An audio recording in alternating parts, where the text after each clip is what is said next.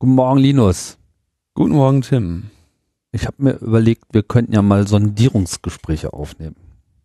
Ist doch jetzt zu spät, die sind doch vorbei.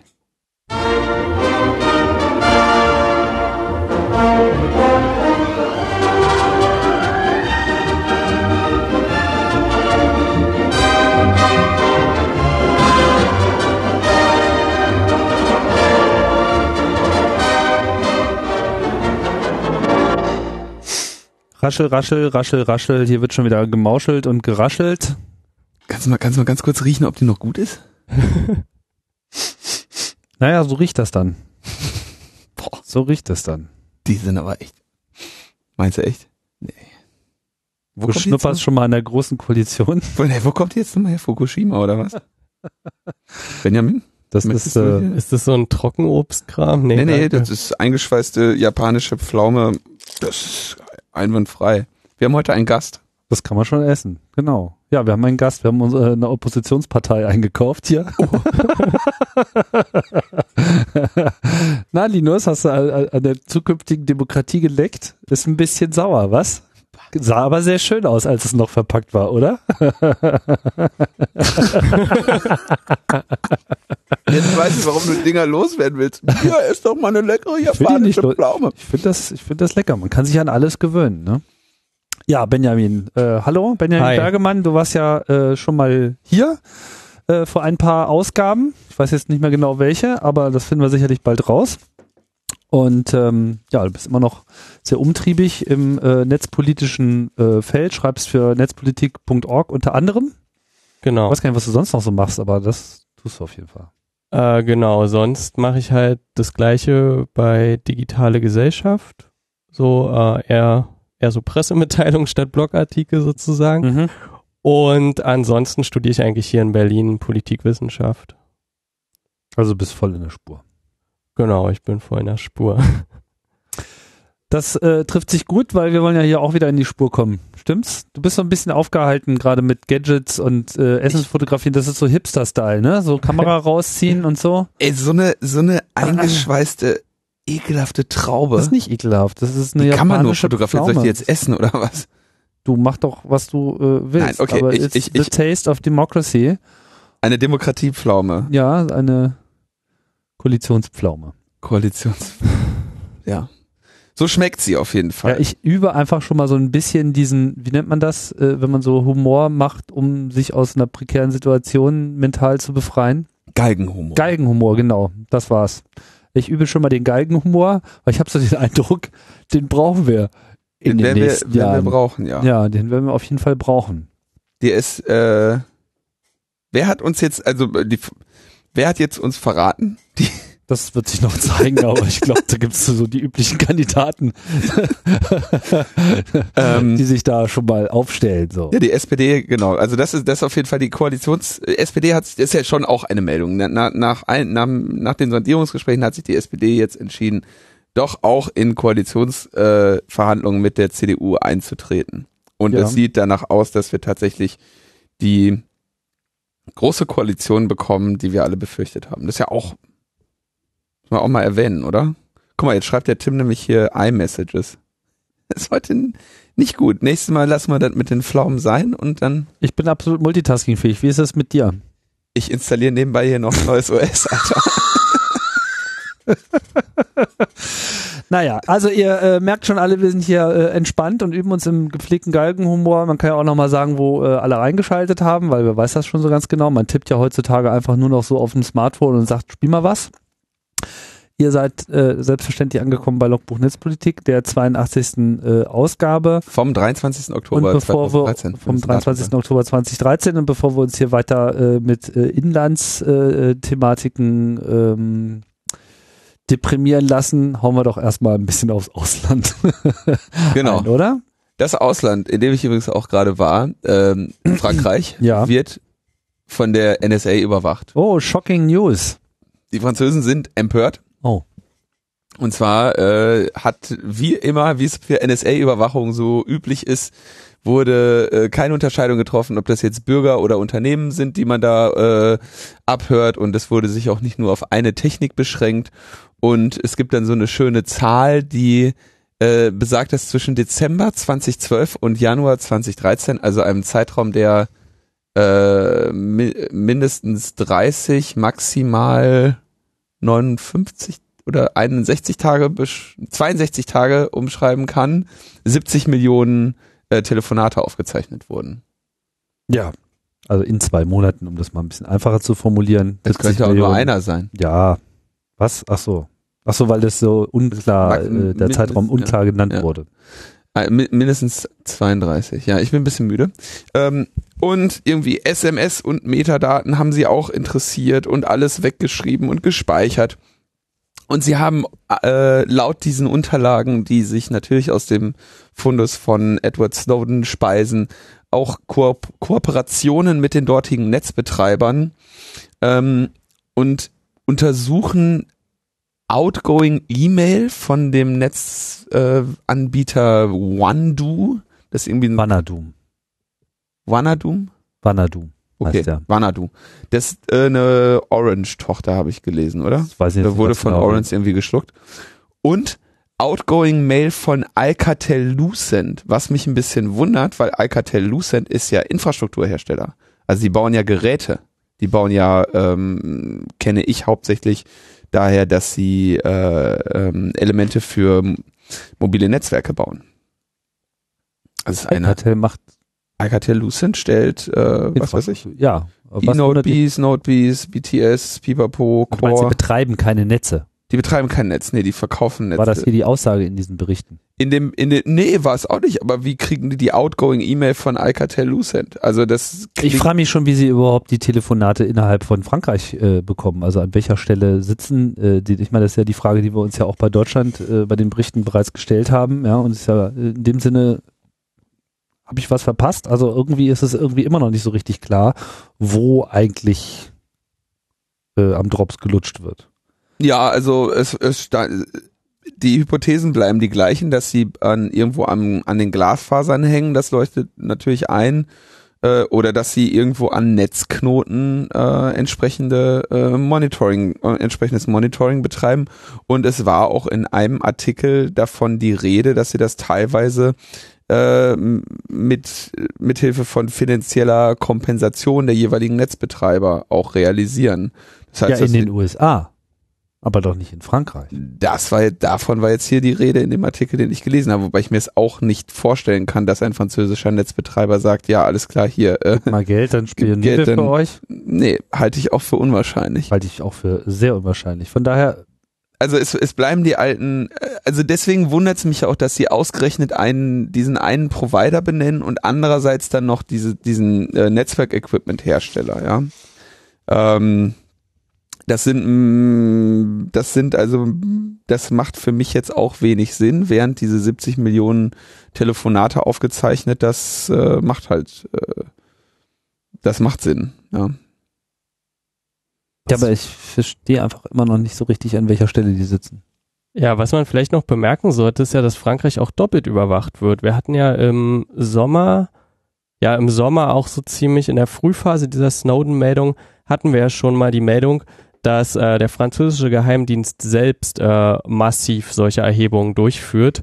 Ich glaube, das waren auch ähnliche Sachen, habe es jetzt nicht genau im Kopf. Und der Witz daran ist ja, dass es entweder doppelt gemacht wird oder es gibt so eine ähm, ähnliche Kooperation wie zwischen BND und NSA in Deutschland, weil nämlich in dem Artikel, den ich hier gerade offen habe, stellt der Glenn Greenwald fest, dass dieser äh, Codename für dieses Programm in Frankreich sehr ähnlich dem Codename für das Programm zwischen der BND-NSA-Kooperation in Deutschland ist. Welcher war das nochmal? Ähm, das ist in Frankreich ist es US 985D, während der äh, BND äh, für Germany war US 987 LA. Also sehr, sehr nah beieinander. Also man könnte vielleicht auch davon ausgehen, dass da ein Zusammenhang besteht, dass da die französischen Geheimdienste auch mehr mit der NSA zusammenarbeiten, als jetzt diese Artikel suggerieren.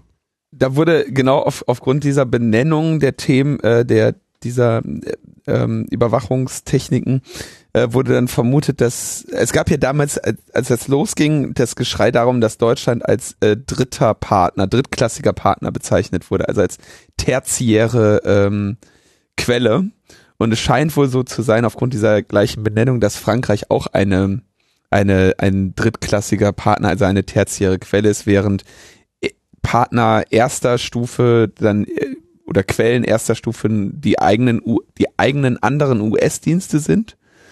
Die zweite Stufe englischsprachige äh, Freunde, also die Five Eyes.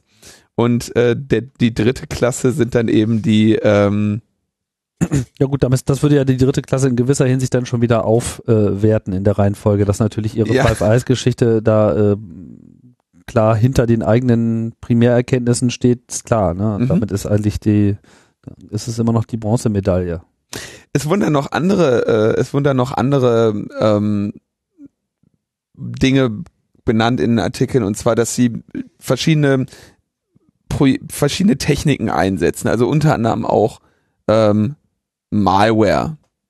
Ähm, und zwar, dass sie von sich wohl behaupten, in dem Projekt Genie äh, Malware-Konzepte zu, äh, zu unterhalten, die auch über äh, physisch isolierte Anlagen, äh, also auch, auch physisch isolierte Anlagen befallen können. Also eine Malware, die, äh, sagen wir, du baust jetzt irgendwie besonders wichtige Infrastruktur so auf, dass sie nicht mit dem Internet verbunden ist.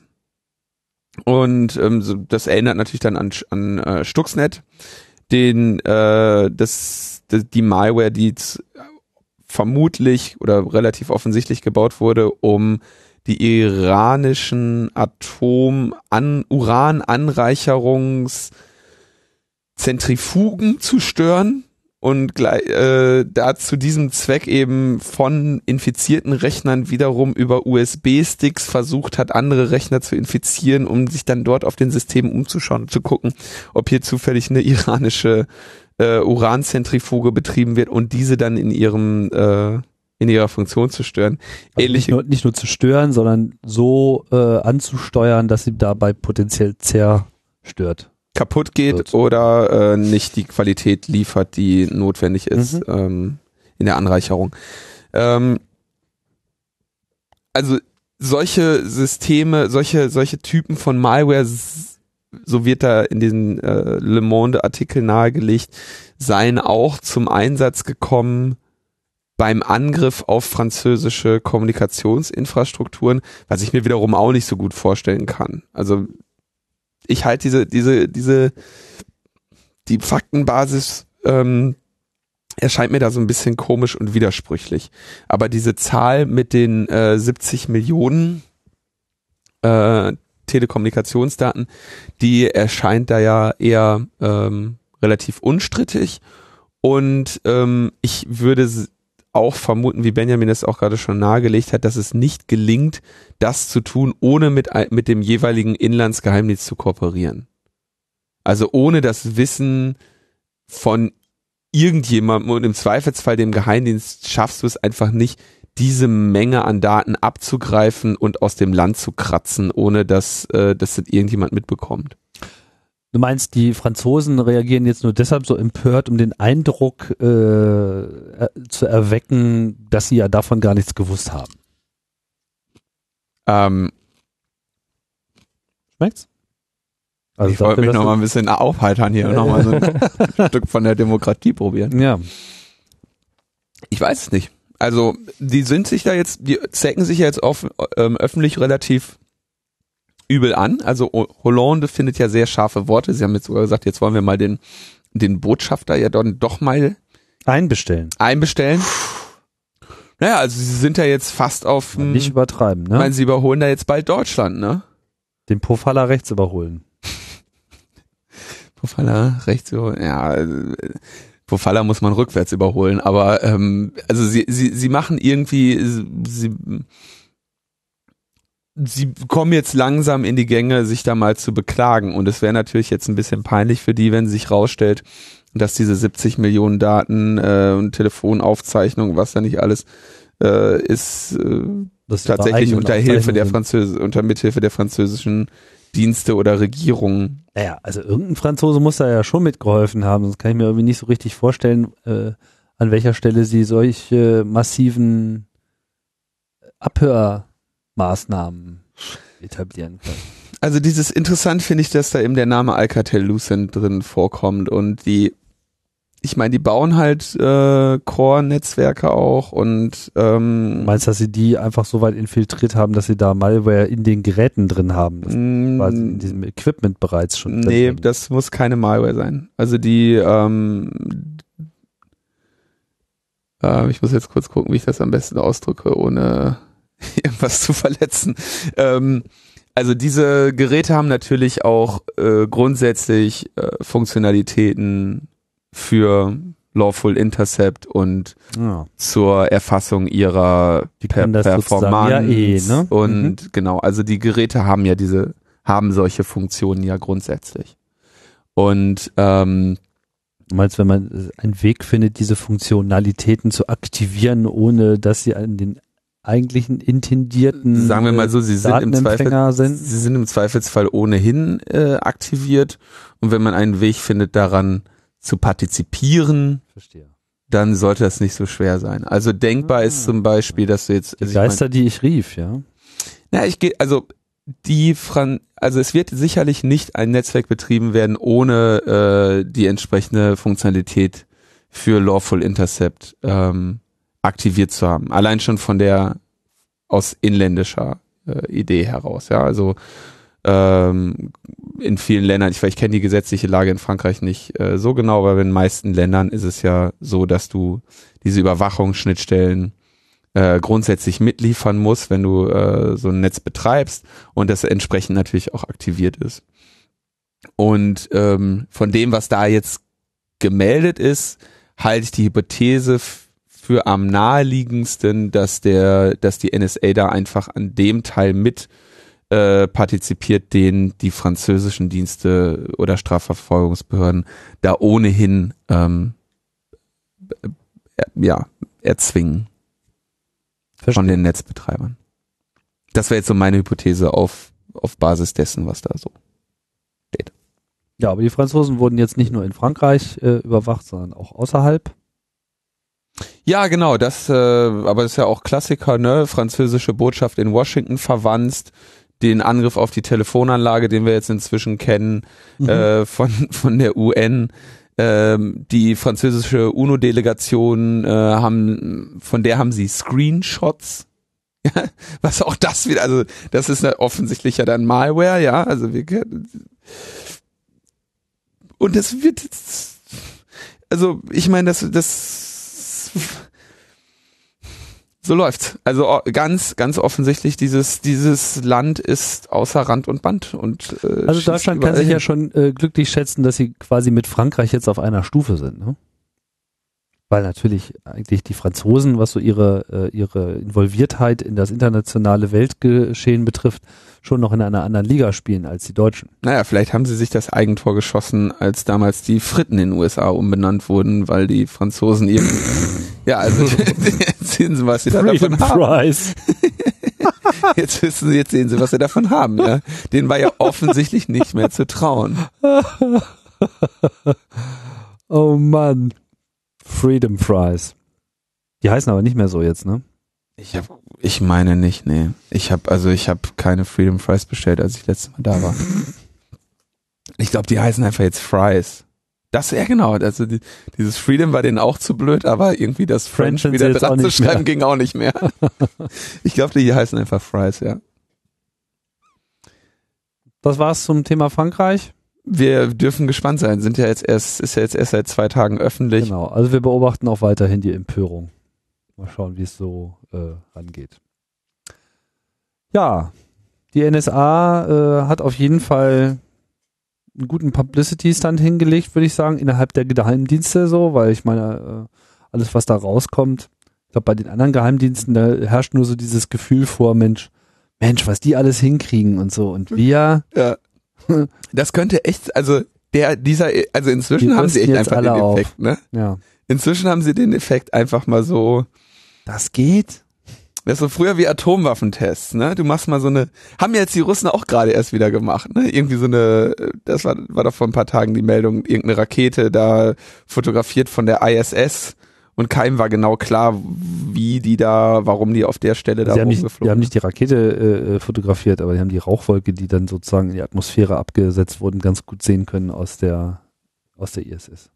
Genau, und da gab es dann irgendwelche Hypothesen darüber, was, was das jetzt da für ein Ja, irgendwie so eine Langstreckenrakete, die nicht ganz so äh, lange flog und dann äh, das Abbremsmanöver, was notwendig war, damit die dritte Stufe dann nicht äh, irgendwo rausfliegt, wo sie nicht hin soll, erzeugt dann irgendwie so viel Qualm oder irgendwie sowas. Ja, ähm, auf jeden Fall, genau. Man, man bekommt so den Eindruck von, ähm, dass es, dass es sich da irgendwie um Raketentests handelt und die NSA jetzt irgendwie mal so angegeben hat und natürlich jetzt bestimmte andere Geheimdienste irgendwie dastehen und äh, wahrscheinlich ihre Regierung kommen und sagen, ey Jungs, was ist denn da los? So, ihr sagt immer, ihr hättet voll was drauf, aber äh, guck mal, was die NSA kann, was, was könnt ihr denn? Und ausgerechnet, also dass die ausgerechnet Russland geht jetzt, nachdem sie Snowden Asyl gewährt haben und sagen, ja, das ist ein, hier ein Whistleblower ne, für Demokratie und Menschenrechte, feiner Kerl, der darf bei uns hier mal ein Jährchen unterkommen und so, ne? Äh, ausgerechnet Russland vermeldet jetzt, ja, ähm, also äh, bisher war das ja so, dass der FSB, weißt du, wofür FSB steht? Nee, ne? Ähm, keine Ahnung.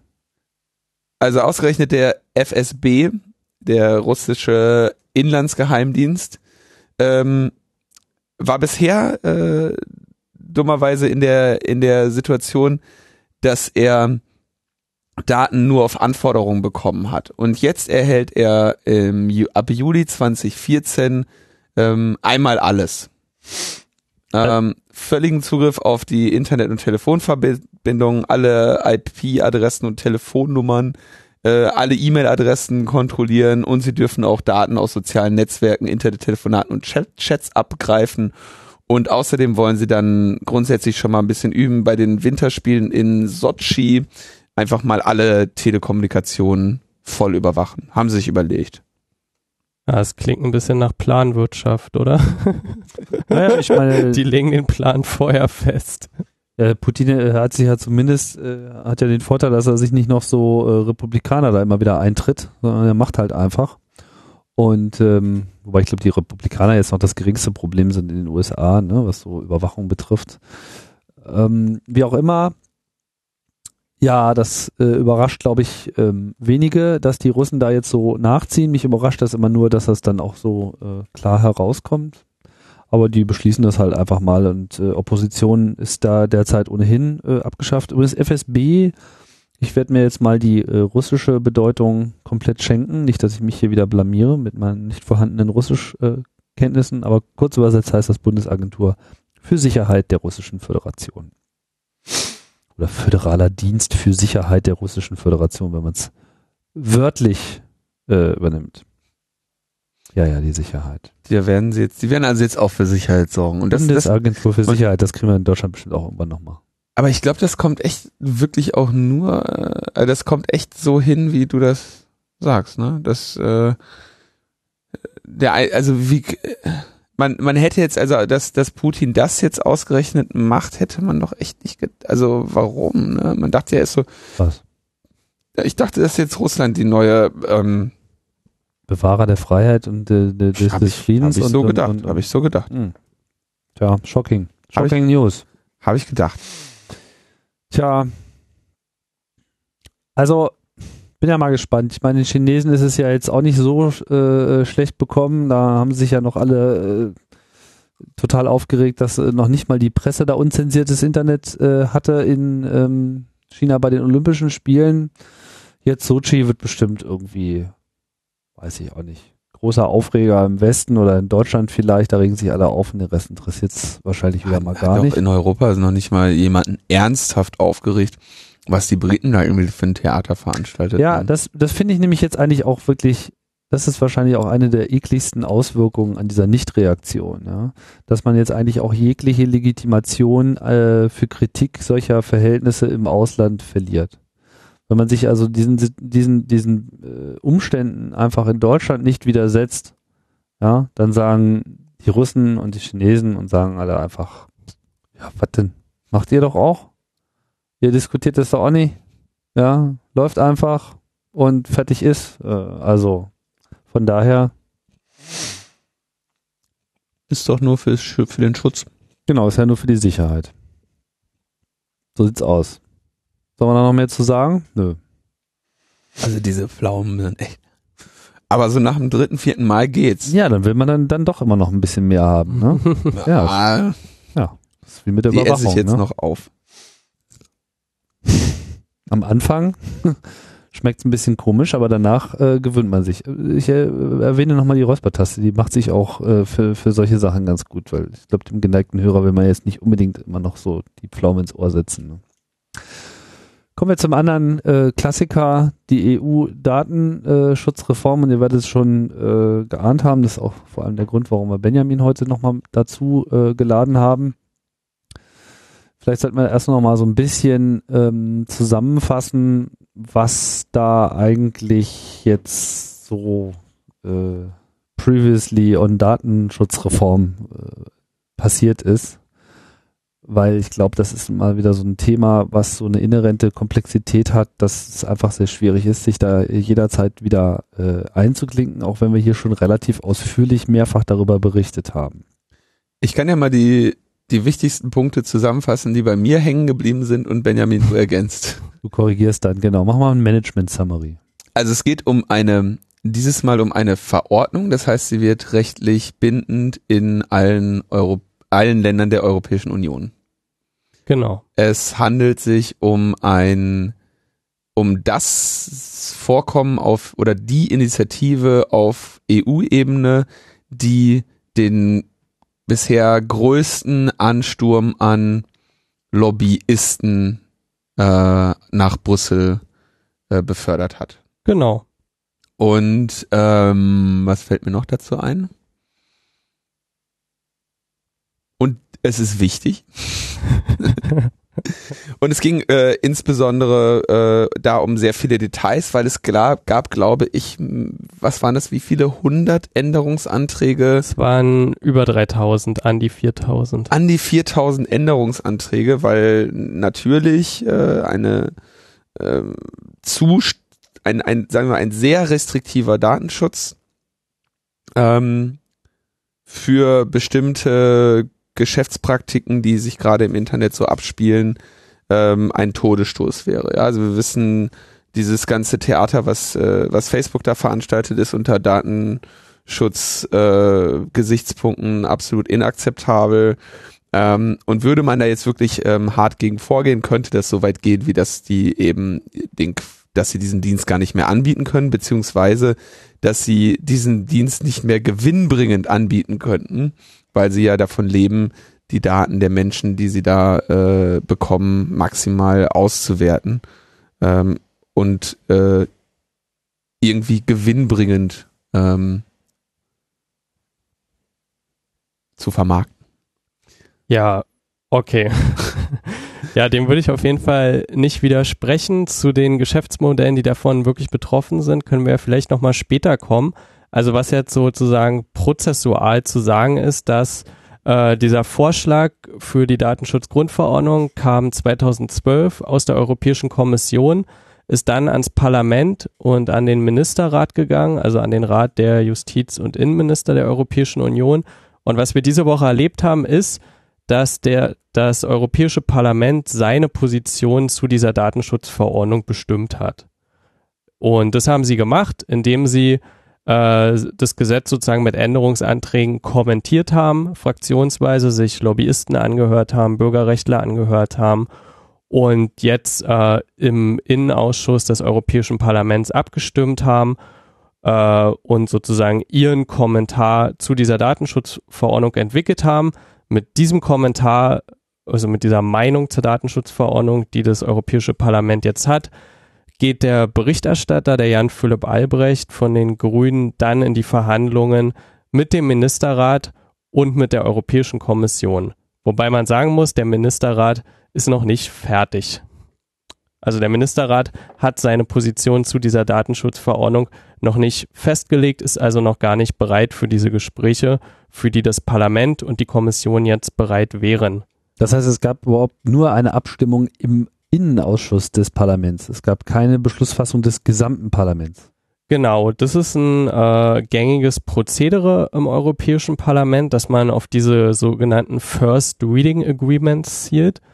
Man äh, normalerweise würde der Innenausschuss abstimmen, dann ginge die Sache ins Plenum des Europäischen Parlaments, dann, äh, dann und dann würde man sich das, ähm, dann hätte man auch eine zweite Lesung, wie man es in Deutschland auch hat, eine zweite Lesung von Gesetzen im Bundestag.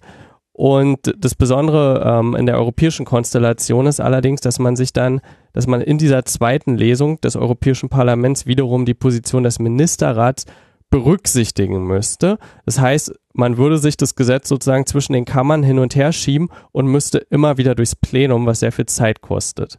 Was man stattdessen macht, ist, man macht dieses sogenannte First Reading Agreement. Das heißt, bevor dieses Gesetz das erste Mal das Plenum des Europäischen Parlaments sieht, hat man längst mit den Vertretern des Ministerrats und der Europäischen Kommission gesprochen, hat sich im Prinzip im besten Fall schon auf einen Entwurf geeinigt, den man dann einfach dem Parlament präsentiert und sagt, ja, wir sind schon fertig, können wir abstimmen. Mhm. Und das hat den Vorteil, dass es erstens schneller geht und zweitens braucht man bei dieser ersten Lesung ähm, nicht die absolute Mehrheit, sondern eine kleinere Mehrheit, um es nicht so komplizierter zu machen, sondern einfach braucht man einfach eine einfache Mehrheit. Genau, ich glaube, die einfache Mehrheit einfache. ist es dann. Mhm. Genau, das ist einfach, das ist das Prozessuale. Äh, genau. Und jetzt nochmal, also ich fand das jetzt relativ kompliziert, aber ich tue mal so, als hätte ich das alles verstanden. Ähm, was jetzt hier passiert ist, ähm, ist, dass es aber übersprungen wurde. Und warum? Also ich habe gelesen, dass der ähm, Jan Philipp Albrecht jetzt ohne die erste Lesung direkt in die Verhandlungen mit dem EU-Rat und mit der Kommission treten darf. Wie konnte nur der Innenausschuss das beschließen? Äh, es gibt so ein Code of Conduct des Europäischen Parlaments, wo das geregelt wird, dass man das machen darf. Und es ist wie so oft im Europäischen Parlament, dass sich eine bestimmte Praxis etabliert hat. Es gibt viele Sachen, die sind dort einfach gar nicht genau geregelt, weil der Vertrag von Lissabon ist ja auch erst 2009 in Kraft getreten. Deshalb sind bestimmte Verfahrensweisen noch gar nicht so etabliert und ähm, es bilden sich dann so informelle, informelle Verfahren heraus. Das ist was, was man öfter im Europäischen Parlament sieht.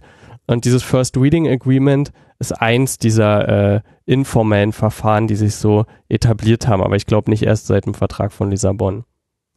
Aber trotzdem gab es ja dann doch eine relativ klare und deutliche Zustimmung. Also 51 zu 1 bei drei Enthaltungen im Innenausschuss heißt ja, dass man eigentlich im Wesentlichen alle, äh, alle Parteien und Parteienzusammenschlüsse äh, sich jetzt einig sind. Genau, und das hat man folgendermaßen erreicht, indem sich ähm, der Berichterstatter und die Vertreter der anderen Fraktionen, die dann Schattenberichterstatter heißen, äh, die haben sich im Hintertür, äh, die haben sich im Hinterkämmerchen eingeschlossen, haben gesagt, ey Leute, wir können jetzt nicht über 4000 Änderungsanträge abstimmen, sondern wir einigen uns vorher auf Konsenspositionen weil sonst würde wahrscheinlich ein total unpraktikabler Entwurf herauskommen, weil mhm. dann, ach, wir wollen den Satz rein haben, wir wollen den Satz, das wird dann kein Gesetz irgendwie. Klar. Genau. Und deshalb haben die sich sozusagen hinter verschlossenen Türen geeinigt, was auch ein gängiges Verfahren im Europäischen Parlament ist. Das heißt, die sind letzte Woche erst aus diesen Verhandlungen gekommen, haben gesagt, wir sind fertig, können wir abstimmen. Die Fraktionen sind sich einig. Es passiert nicht immer, dass totale Einigkeit hergestellt wird, aber man hat es in diesem Fall tatsächlich geschafft. So, das ist aber jetzt auch noch nicht das Last Word, sondern jetzt geht, also wir werden uns gleich nochmal anhören, was da jetzt eigentlich konkret äh, beschlossen wurde, aber vielleicht können wir ja mal dieses Prozedere nochmal kurz zu Ende bringen, was jetzt zu erwarten ist, wie es weitergeht. Äh. Genau, also ähm, der Jan Philipp Albrecht äh, wartet jetzt sozusagen auf den Ministerrat, bis der seine Position festgelegt hat und dann geht man in Dreiecksverhandlungen. Das heißt, die Kommission sitzt wieder am Tisch, ähm, der Jan Philipp als Vertreter des Parlaments und ähm, dann der Ministerrat vertreten durch die aktuelle Ratspräsidentschaft. Mhm. Und dann machen die sozusagen nochmal diese Art von Kompromissverhandlungen, versuchen aufeinander einzugehen und eine Konsensposition zu finden. Genau. Und das macht man natürlich, um Zeit zu sparen, weil äh, das Europäische Parlament wird ja im Mai 2014 neu gewählt. Wir haben nächstes Jahr Europawahlen. Und genau, da will man ein, da will man halt einfach, man will es halt durchkriegen. Es gibt zwar, es gibt zwar kein Diskontinuitätsprinzip wie in Deutschland, das heißt, an den Gesetzen wird weitergearbeitet, auch nach der Wahl. Trotzdem würde man eine erhebliche Verzögerung reinkriegen und die Kommission ändert sich ja auch. Das Europäische Parlament bestimmt ja auch, ähm, bestimmt ja auch bis zu einem bis gewissen Grad ähm, die Kommission. Die Kommission wechselt sich ja auch aus Ja. im gleichen Tonus. Das heißt, äh, die äh, Kommissarin Reding, die da eine, äh, die da eine treibende Kraft ist, äh, könnte dann unter Umständen auch raus sein aus diesem Prozess. Deshalb versucht man es so schnell wie möglich in der politischen Konstellation durchzuziehen. Jedenfalls versuchen es die Befürworter der Datenschutzverordnung. Einige Mitgliedstaaten wollen das nicht in der Geschwindigkeit durchziehen. Die sagen vor allem, ey, wir machen hier so ein wichtiges Gesetz, wir müssen uns Zeit lassen, wir müssen Mhm. es ordentlich machen. Mhm. Und auf dieser Welle reiten natürlich auch die Lobbyisten und sagen, ja, ja, lasst mal lieber ordentlich machen. Heißt das, dass jetzt äh, der aktuelle Stand äh, äh, gewissen Lobbygruppen so noch gar nicht passt? Was Genau. ist denn nun das Ergebnis? Also was ist der, der Zwischenstand? Weil zuletzt wurde ja viel geklagt. Das Ergebnis ist überraschend positiv im Sinne des Datenschutzes geworden. Mhm. Also wenn man jetzt aus so einer bürgerrechtlich-netzpolitischen Perspektive spricht, dann ist das Ergebnis sehr positiv geworden. Ähm, bestimmte Wünsche auch der Netzgemeinde in Anführungszeichen sind dort eingegangen. Mhm. Also zum Beispiel das Recht auf Datenportabilität ist klar durchgegangen und erhalten geblieben. Das heißt, äh, wenn sich das so fortsetzen würde, dann hätten wir die Möglichkeit, unsere Daten von einem sozialen Netzwerk zum anderen mitzunehmen, wenn wir das wechseln wollen. Mhm. Zum Beispiel von Twitter zu app.net und müssten dann nicht bei Null anfangen. Sowas Ja. ähnliches wie die Rufnummernmitnahme für digitale Dienste. Mhm. Das ist drin geblieben. Dann ähm, Datenschutzsymbole beziehungsweise Privacy Icons, die ja schon lange auch im Netz gefordert wurden, sind äh, eingegangen, auch wirklich formalisiert, dass Symbolsprache sein muss. Also das ist sowas wie wir bei Creative Commons kennen wir das ja. Man sieht, was man mit diesem Text darf oder kopiert, File darf verändert werden, etc. Genau, und so eine, so eine Sprache hat man jetzt auch, will man auch für Datenschutzregeln einführen, dass man sozusagen sieht, ah, äh, Daten werden zu, Daten werden an Dritte gegeben, meinetwegen könnte Mhm. ein so ein Warn-Icon sein. Mhm. Genau, darauf hat man sich geeinigt und man hat äh, die Sanktionen wieder erhöht. Das war ja eine ganz interessante Geschichte.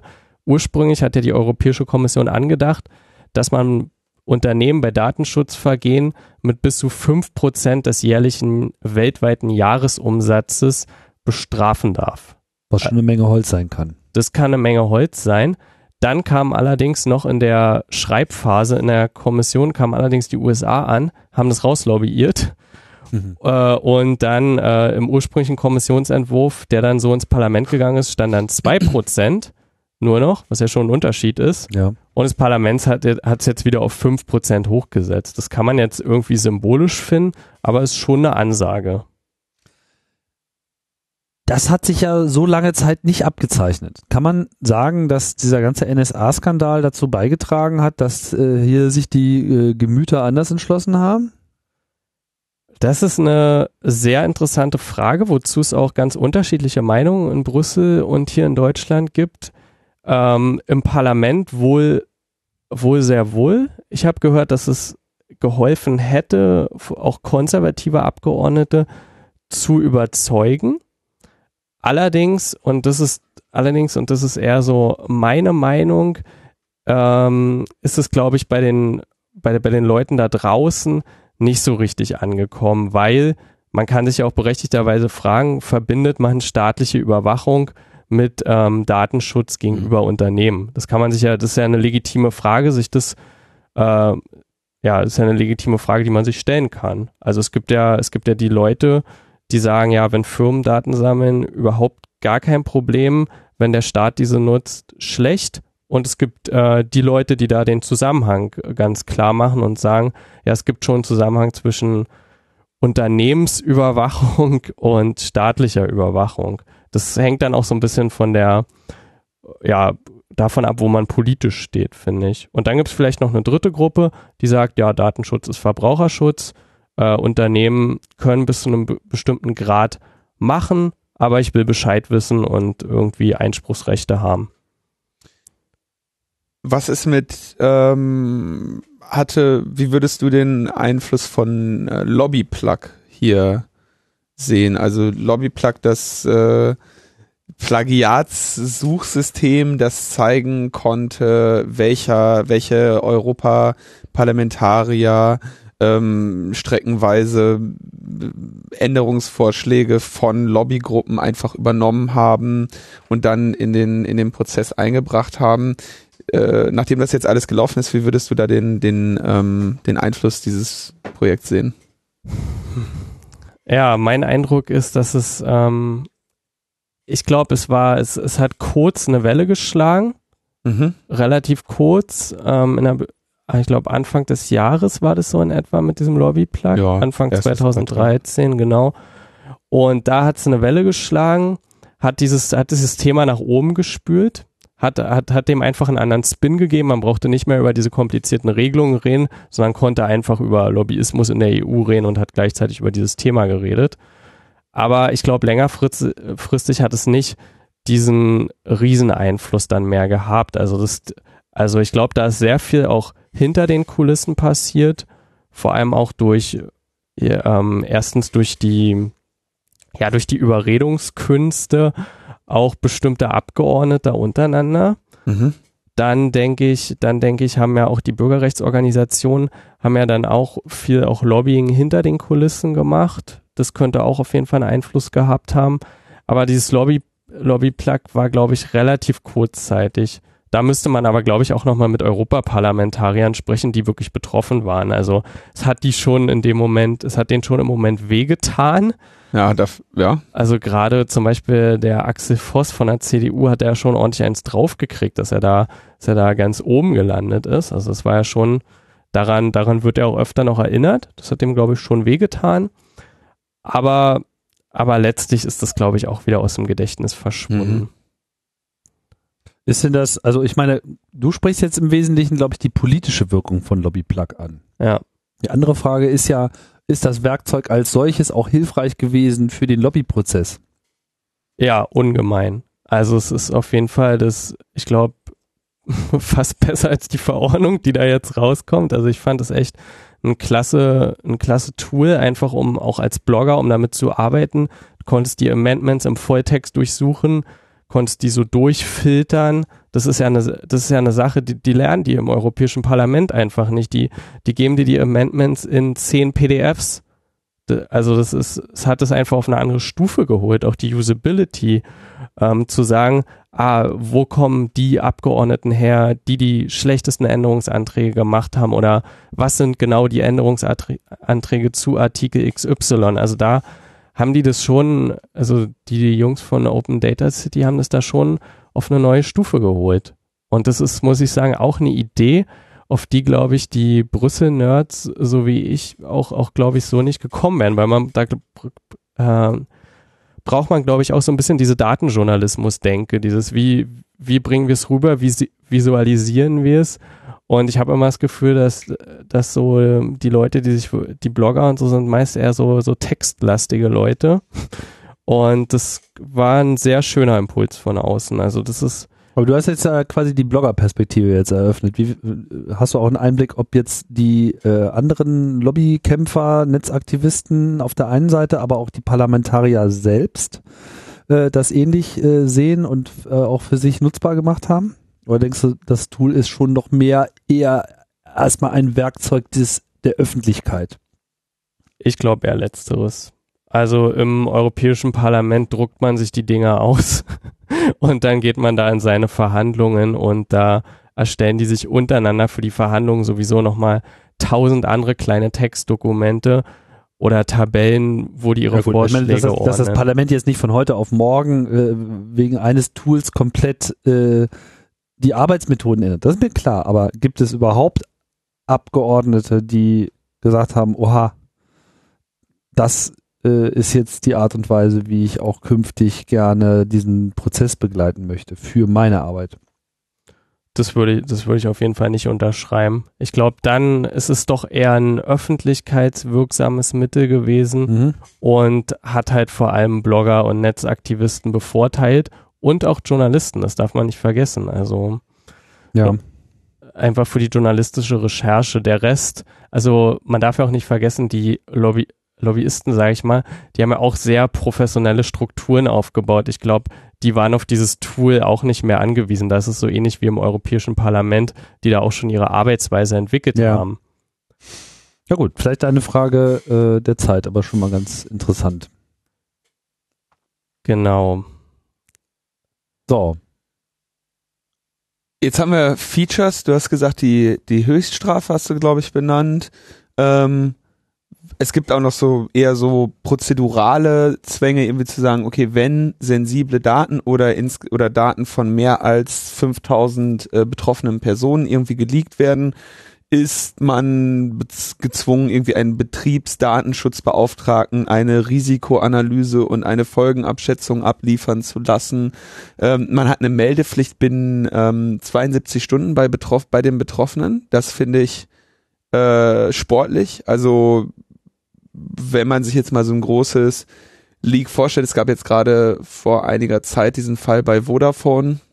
Ja. Ähm, die haben ja doch auch, denke ich, sehr ja so gut reagiert, wie sie es konnten. Denen sind diese Daten abhanden gekommen. Äh, sie haben die betroffenen Personen persönlich äh, schriftlich an kontaktiert ähm, und äh, darauf hingewiesen, was jetzt welchem Risiko sie ausgesetzt sind.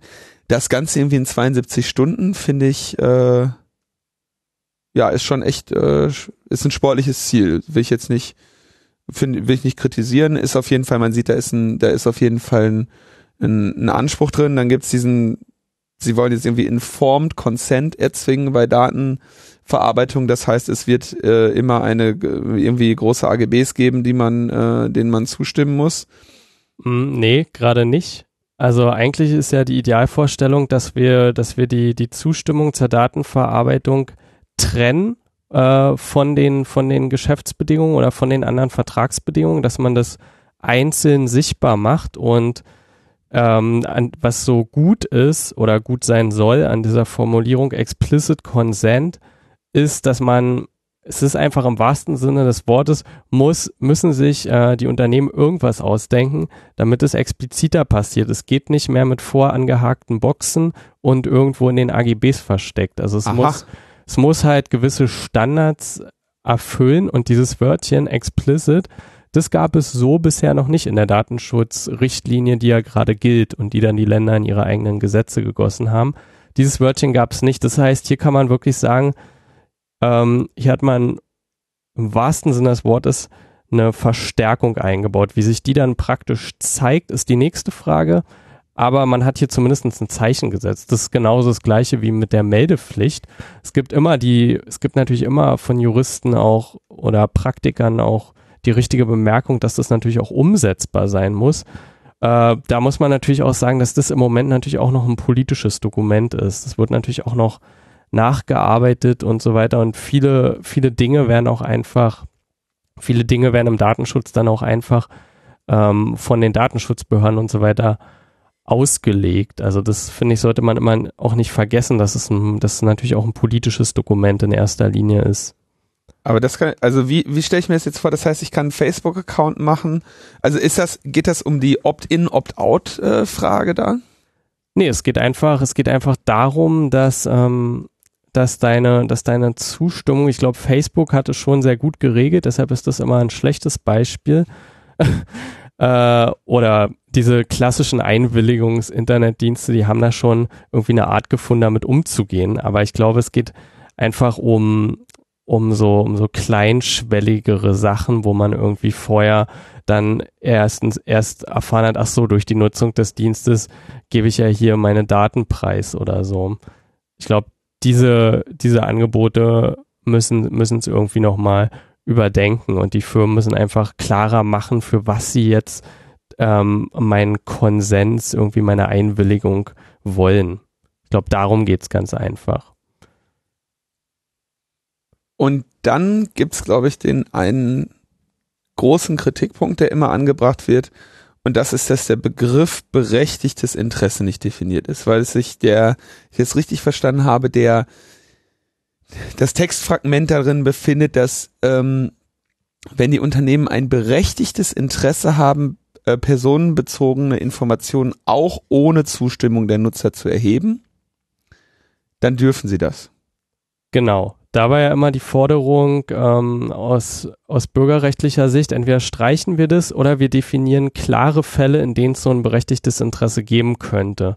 Kann man sich ja auch vorstellen, zum Beispiel irgendwie Fälle, ja, Fälle, wo jemand seine Rechnung nicht bezahlt oder so, wo man für, wo, man vielleicht sagt, okay, wir müssen externe beauftragen oder so, um das einzutreiben. Diese ganzen, diese ganzen Fälle von irgendwie Kreditbetrug und so weiter, okay aber dann hätte man das halt einfach klar eingrenzen müssen. Was man jetzt gemacht hat, ist, man hat den schon sehr vagen Begriff Legitimate Interest äh, versucht näher zu definieren mit dem Begriff Reasonable Expectation. Also zu gut Deutsch, was man vernünftigerweise annehmen muss. Das heißt also, der Begriff des berechtigten Interesses wurde in dem Sinne nicht auf bestimmte Fälle eingeschränkt, sondern wurde jetzt nur so definiert, dass das Unternehmen entscheiden muss, was der Nutzer vernünftigerweise erwarten könnte, wie es seine Daten benutzen wird. Das heißt, wir haben eigentlich einen unklaren Begriff nochmal mit einem unklaren Begriff aufgeladen. Hat, wir hatten doch letztens so einen Fall, wo es gesagt, hat das nicht die US-Regierung gesagt, wo sie sagten, ey Jungs, ihr könnt doch, ihr habt doch nicht, das war doch diese Tele Tele Metadatenerfassung bei AT&T seit... Äh, dass die Leute das ja auch erwarten würden. Da, genau, dass man sagen würde, ihr werdet doch nicht ernsthaft glauben, dass wir das nicht machen.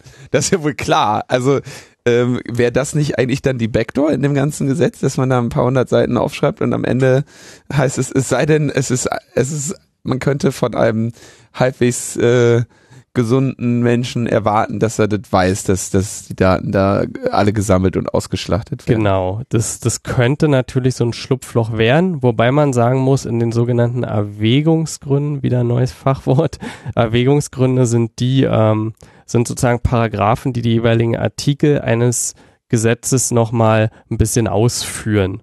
Die sind nicht rechtsbindend, aber die sind halt zur Erklärung nochmal da. Und in den Erwägungsgründen hat man dann versucht, bestimmte äh, Fälle zu spezifizieren. Was man allerdings da wieder gemacht hat, und das ist so die nächste Sache, wo ich überhaupt nicht mit einverstanden bin, ist, dass man gesagt hat, bei sogenannten pseudonymen Daten mhm. kann der Datenverarbeiter, also das Unternehmen, vernünftigerweise davon ausgehen, dass, ähm, dass der Nutzer weiß, dass seine Daten verarbeitet werden.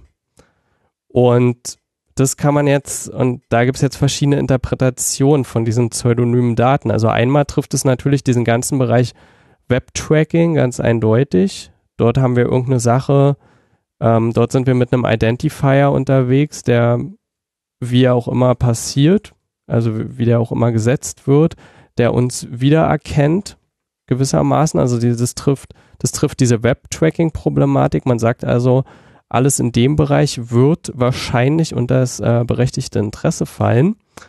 Und ähm, das sind jetzt, ähm, das sind jetzt so erste, ja, erste Ideen, die so auf Mailinglisten kamen, auch von Leuten, wo ich denke, dass die sich damit auskennen könnten, dass es vielleicht eben genau dieses Rechtsschlupfloch werden könnte, von dem Linus gesprochen hat, dass nämlich ähm, Unternehmen, dass nämlich auch große Unternehmen sagen können, hey, was wir machen, ist doch, sind doch pseudonyme Daten, weil äh, wir haben diese Daten einmal erhoben und damit wir die besser in unseren Datenbanken korrelieren können und so weiter, ähm, setzen wir eh Ordnungsnummern für die fest. Das heißt, das heißt, das machen wir eh. Und so könnte man natürlich sagen, ist alles, was in diesen ganzen Datenbanken passiert und die Weitergabe damit legitim. solange dem Datensatz eben ein anderer Identifier, also eine, irgendwie eine Ordnungsnummer zugewiesen wurde. Das ist so ein bisschen die, sage ich mal, paranoidere Interpretation, wo man einfach gucken muss, inwiefern sind große Unternehmen und deren Rechtsabteilungen darauf angewiesen, sich auf solche Ausflüchte zu beziehen. Aber die ganze Problematik des Web-Tracking ist, denke ich, davon eher getroffen, was nämlich auch zu einem anderen Kritikpunkt passt, nämlich ähm, dem Profiling-Paragraph wo man gesagt hat, die Profilbild, die automatische Profilbildung, zum Beispiel auf Basis von Algorithmen, ähm, erfordert nicht immer eine Zustimmung, sondern erfordert nur eine Zustimmung, wenn, äh, wenn der Nutzer davon daraus negative Konsequenzen haben könnte oder erhebliche Konsequenzen, so ist glaube ich die Formulierung, oder rechtliche oder rechtliche Folgen erwartbar wären. Das heißt natürlich auch wieder, dass so ein Profiling auf, sage ich mal, softerem Niveau, wie es so bei Web-Tracking und so passiert, generell davon ausgenommen ist. Das heißt, kurz gefasst, wir haben wahrscheinlich ein Opt-out für diese ganzen Tracking-Mechanismen. Was ist schon, finde ich, auch eine Ansage ist, weil, ähm, ja, wir haben ja dieser Tage auch immer wieder diese Meldungen, ja, Google arbeitet an neuen Verfahren, um irgendwie, um irgendwie Leute auch über Geräte tracken zu können und so. Und da finde ich, ist es schon eine Ansage zu sagen, okay, da be das bedarf nicht der Nutzerzustimmung, sondern äh, wir, sagen, wir sagen jetzt, dass es erstmal okay ist und dass wir, dass wir das als Opt-out sehen. Das hm. ist für mich schon eine, ist für mich schon eine Grundsatz, äh, eine grundlegend andere, andere Ausgangsposition, weil man sagen kann, es wird normal äh, unsere Bewegung im Netz zu erfassen und das ist generell nur Opt-out würdig und nicht Opt-in würdig. Also aber das ist doch nicht gut, oder sagst du das? Das ist, das ist nicht gut. Nee, okay, also, nee auf nein. jeden Fall. Ich finde nur, weil ich ja letztens dafür kritisiert wurde, dass ich hier so rumgehetzt habe, habe ich es heute mal versucht, ein bisschen zu versachlichen. und ich, ich finde schon, dass das, das ist schon eine Ansage. Und ich weiß, ich bin kein Experte in so Prozessen wie diesem Do Not Track, wo man versucht, irgendwie Standards dafür zu finden, darf ich getrackt werden, ja oder nein, wird über meinen Browser übermittelt. Dieses Verfahren schleift ja sowieso. Und ich weiß nicht, ob es solche Verfahren unterstützt, äh, wenn die Unternehmen daran kein Interesse haben, sich weiter an, an diesen Tisch zu setzen, weil ähm, die Leute müssen ja eh nicht zustimmen äh, zu ihrer Tracking-Werbung. Kann man natürlich so und so argumentieren. Industrielobbyisten würden vielleicht sagen, nee, jetzt haben wir gerade, jetzt haben wir gerade einen Grund, weil ihr es uns nicht verbietet. Ich würde umgekehrt argumentieren, nee, wir haben, ihr habt jetzt, ihr habt jetzt erst gar keinen Grund, euch mehr an den Tisch zu setzen, weil euer Geschäftsmodell ist sowieso erlaubt und ihr müsst euch nicht bemühen, wie ihr da noch eine Einwilligung von den Leuten bekommt. Auf elektronischem Wege, wie zum Beispiel bei Do Not Track.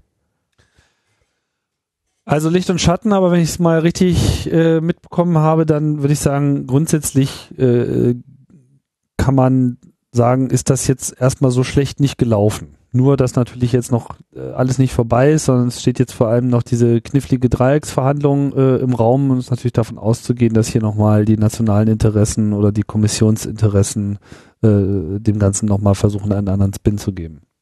Genau. Und, und man weiß halt noch nicht, deshalb sind alle Einschätzungen bisher auch ein bisschen vage. Dieses Profiling und Legitimate Interest ist das, was ich jetzt reasonable vertreten kann hier, mhm. dass das tatsächlich ein Schlupfloch ist. Diese Verordnung wurde noch nicht komplett, komplett durchgesehen und analysiert. Also gerade geht es so los, dass die ersten Artikel und Einschätzungen darüber erscheinen. Ich meine, mhm. man hat Montag darüber abgestimmt. Ja. Und dann weiß man natürlich nicht, was dieses Pseudonymität-Schlupfloch, was das alles noch erlauben wird. Das kann man natürlich jetzt, jetzt nicht sehen, sondern im schlimmsten Fall erst, wenn es zu spät ist. Und weiterhin äh, muss man natürlich sagen, dass die Fallhöhe natürlich vielleicht auch noch nicht hoch genug ist für so Verhandlungen mit dem Ministerrat, weil man, weil man gesagt hat, okay, ähm, ich bin okay bei Profiling und berechtigtem Interesse sind wir zu Zugeständnissen bereit. Und dass das, ähm, dass, dass hier vielleicht noch weiter, dass hier vielleicht in den Verhandlungen noch weiter drauf eingehauen wird, vor allem wenn dann auch wieder die Lobby über das Minister, über den Ministerrat ins Spiel kommt. Hm. Also hier ist, hier ist halt, hier ist halt grundsätzlich die Aussage, hätte man, hätte man nicht vielleicht was noch Stärkeres verabschieden müssen, um eine noch stärkere Verhandlungsposition zu haben. Leuchtet ein. Aber der nächste Schritt ist also jetzt, dass der Jan Philipp Albrecht im Prinzip alleine dann da diese, das Ding aushandelt. Achso, und dann kommt er wahrscheinlich damit zurück in sein, in sein Parlament beziehungsweise in seinen Ausschuss und sagt, äh, guck mal hier, das habe ich mit denen ausgehandelt. Ich empfehle, das anzunehmen und dann wird ihm geantwortet, äh, kannst knicken oder im Zweifelsfall, ja, klar, machen wir so, wie du das sagst.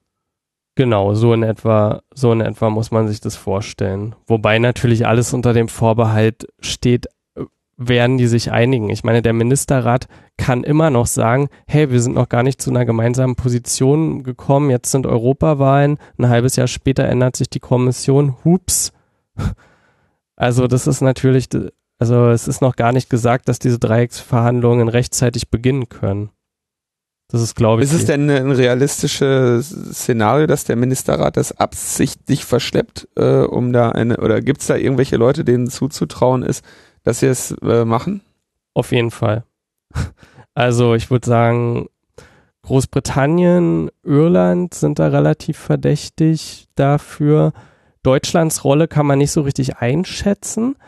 Deutschland hat man am Anfang sehr stark kritisiert und, und die werden auch immer noch kritisiert, wobei ich sagen muss, ich habe das Gefühl, die haben sich gebessert. Wir, wir hatten bei der digitalen Gesellschaft auch mal Gespräche mit dem Innenministerium, da fand ich das gar nicht mehr so unvernünftig.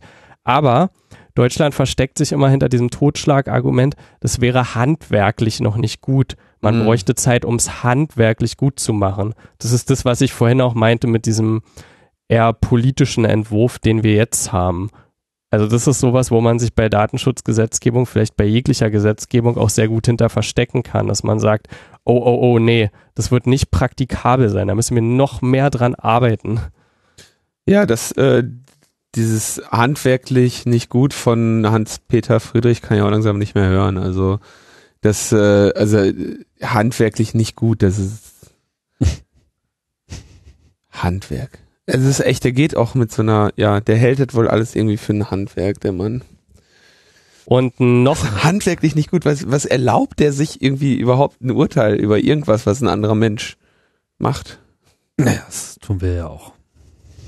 Ja, aber wir, wir sind nicht Hans. Ja, wobei man sagen muss, wobei man natürlich sagen muss, dieses handwerklich nicht gut. Es ist nicht, es das, ist wahrscheinlich das ist nicht schon ganz von der Hand zu weisen. Und weil da so gibt, viel Patchwork wahrscheinlich Genau, und es gibt ist, ja, auch sozusagen dem Netzaktivismus nahestehende Juristen, die diese Position zumindest für den Kommissionsvorschlag vertreten haben. Und da die Parlamentsposition jetzt wieder so ähnlich ist wie dieser Kommissionsvorschlag, ähm, ist das Problem wahrscheinlich immer noch auf dem Tisch. Ich würde es jetzt nicht ganz von der Hand weisen. Was noch ein ganz interessanter Spin ist, jetzt kommen ja auch die Lobbyisten wieder verstärkt ins Spiel. Jetzt, die aus den Hinterzimmerverhandlungen waren die ausgeschlossen, aber jetzt können sie es ja über den Ministerrat nochmal probieren. Da habe ich gelesen, dass es vielleicht in deren Interesse sein könnte, die Verhandlungen so lange aufzuhalten, bis wir wiederum die Verhandlungen zum transatlantischen Freihandelsabkommen haben, um dann, um dann irgendwie darüber einen Hebel zu kriegen, zu sagen, oh nee, so werden wir uns nie auf ein Freihandelsabkommen einigen können, wenn wir hier so starke Datenschutzregeln in Europa mhm. haben. Das, das, äh, dieser Spin der Industrie könnte noch erwartbar sein. Fazit also, auch wenn, auch wenn man dieses Verfahren jetzt höchst undemokratisch finden kann, dass die jetzt schon wieder hinter verschlossenen Türen irgendwas machen, ist es wahrscheinlich aus einer Datenschutzperspektive das Beste, das zu pushen, weil je mehr es verzögert wird, je schlechter wird es wahrscheinlich und je mehr kriegt es die Handschrift der Industrie. Ja, dem habe ich jetzt nicht mehr viel äh, hinzuzufügen. Du, Linus? Nee, ich fand das sehr, äh, sehr interessant und sehr ausführlich und mhm. äh, mich sehr gefreut. Vielen Dank. Ja, habe ich euch ganz schön zugelabert, oder? Nee, ich finde, das ist einfach mal das ist ein komplexes Thema, offensichtlich. Und ähm, ich bin froh, dass wir da jetzt äh, dich nochmal zu Gast hatten, um da genau, ähm, das mal äh, auseinanderklambüsert bekommen. Licht reinzubringen, genau. Das bringt uns dann aber auch schon äh, Willst eine Ende der Sendung, oder? Ich traue mich nicht so richtig. das ist der Geschmack der Demokratie.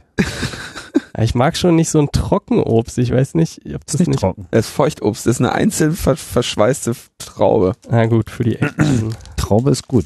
Pflaume. Pflaume, stimmt. Pflaume. Ja. Was ist so der Geschmack der Freiheit und der großen Koalition. Zum Videopodcasting. Für sowas braucht man Videopodcasting. Leute. Am Anfang sah es sehr gut aus.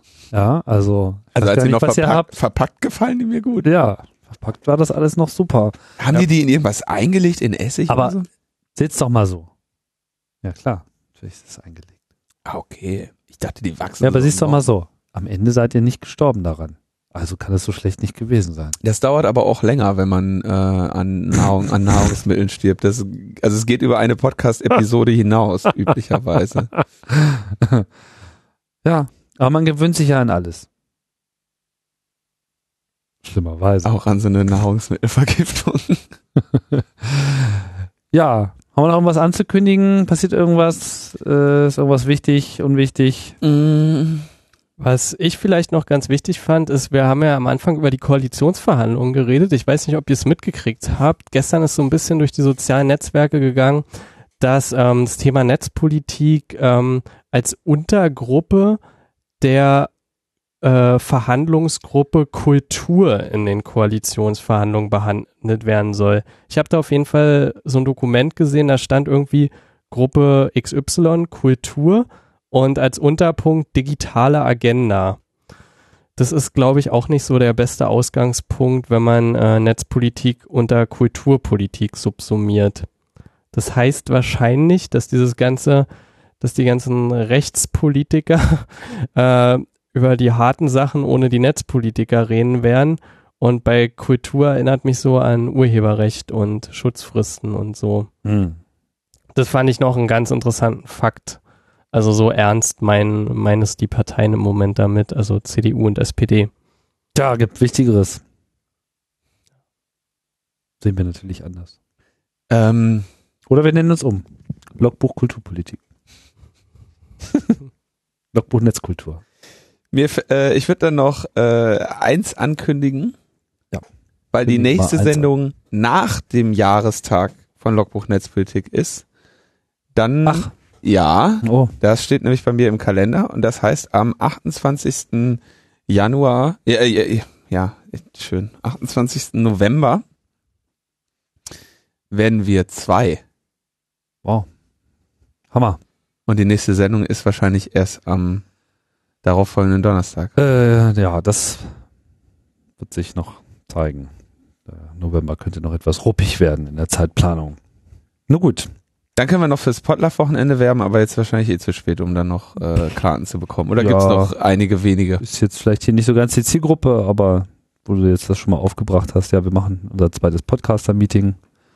Jetzt nach einem halben Jahr das zweite äh, wieder in Berlin. Da gibt es mehr dazu auf metaebene.me, wer da noch kurz entschlossen ist, noch sind noch ein paar Tickets zu haben. Und ja, das äh, findet statt dieses Wochenende und wird sicherlich ganz, ganz nett. Sonst ist noch Zeitumstellung. Zeitumstellung auch noch jetzt Genau. am Sonntag oder was? Gibt es überhaupt eine Arbeitsgruppe in der Koalition zur Abschaffung der Sommerzeit? Nee, ne? Das ist wirklich die Sachen, die man, auf die man mal achten sollte. Ist jetzt echt am 27. Zeitumstellung oder was? Mhm. Kannst du erst mal wieder drüber nachdenken, ob es jetzt eine Stunde vor oder eine Stunde zurück ist. Also diese Dinge zurück. mit der, mit, obwohl es Eine Stunde irgendwie vor. zweimal im Jahr einen beschäftigt, kommt man trotzdem Stunde, nicht damit Stunde ab. zurück. Nee, Faustregel, im Winter kannst du immer länger pennen oder die Nacht ist eine Stunde länger, wie du es siehst. Also im Oktober, wenn, bei der Oktoberzeitumstellung kann man immer länger pennen, bei der Sommerzeitumstellung muss man früher aufstehen. Mehr, finde ich, muss man gar nicht wissen. Äh, Ich glaube, Stunde, hab ja- ich- Stunde länger pennen würde dir, glaube ich, durchaus entgegenkommen. Da, soll ich mal erklären, was ich hier, was ich heute, ich werde das jetzt, jetzt abschließend werde ich das erzählen, wenn man sich hier so über mich lustig macht. ähm, ich bin gestern, hab gestern meinen Flug verpasst und bin dann irgendwann noch äh, kurz vor Mitternacht in ein Airport-Hotel eingecheckt und bin da heute Morgen um 5 Uhr aufgewacht, äh, um nach Berlin zu fliegen und hier eine Sendung zu machen. Das nenne ich wacker. Linus. Frage nicht, was du für Metaebene Netzpolitik tun kannst. äh, was, was ist Metaebene? Siehst du, ich bin müde. Komm, nimm noch eine Pflaume. Äh, nee, ich, Mate, aber Mate ist auch alle Mate ist auch alles. katastrophale Bedingungen. Das ist furchtbar. Wir oder? ernähren uns hier von sauren Pflaumen, keine Mate, schlafen an Flughäfen.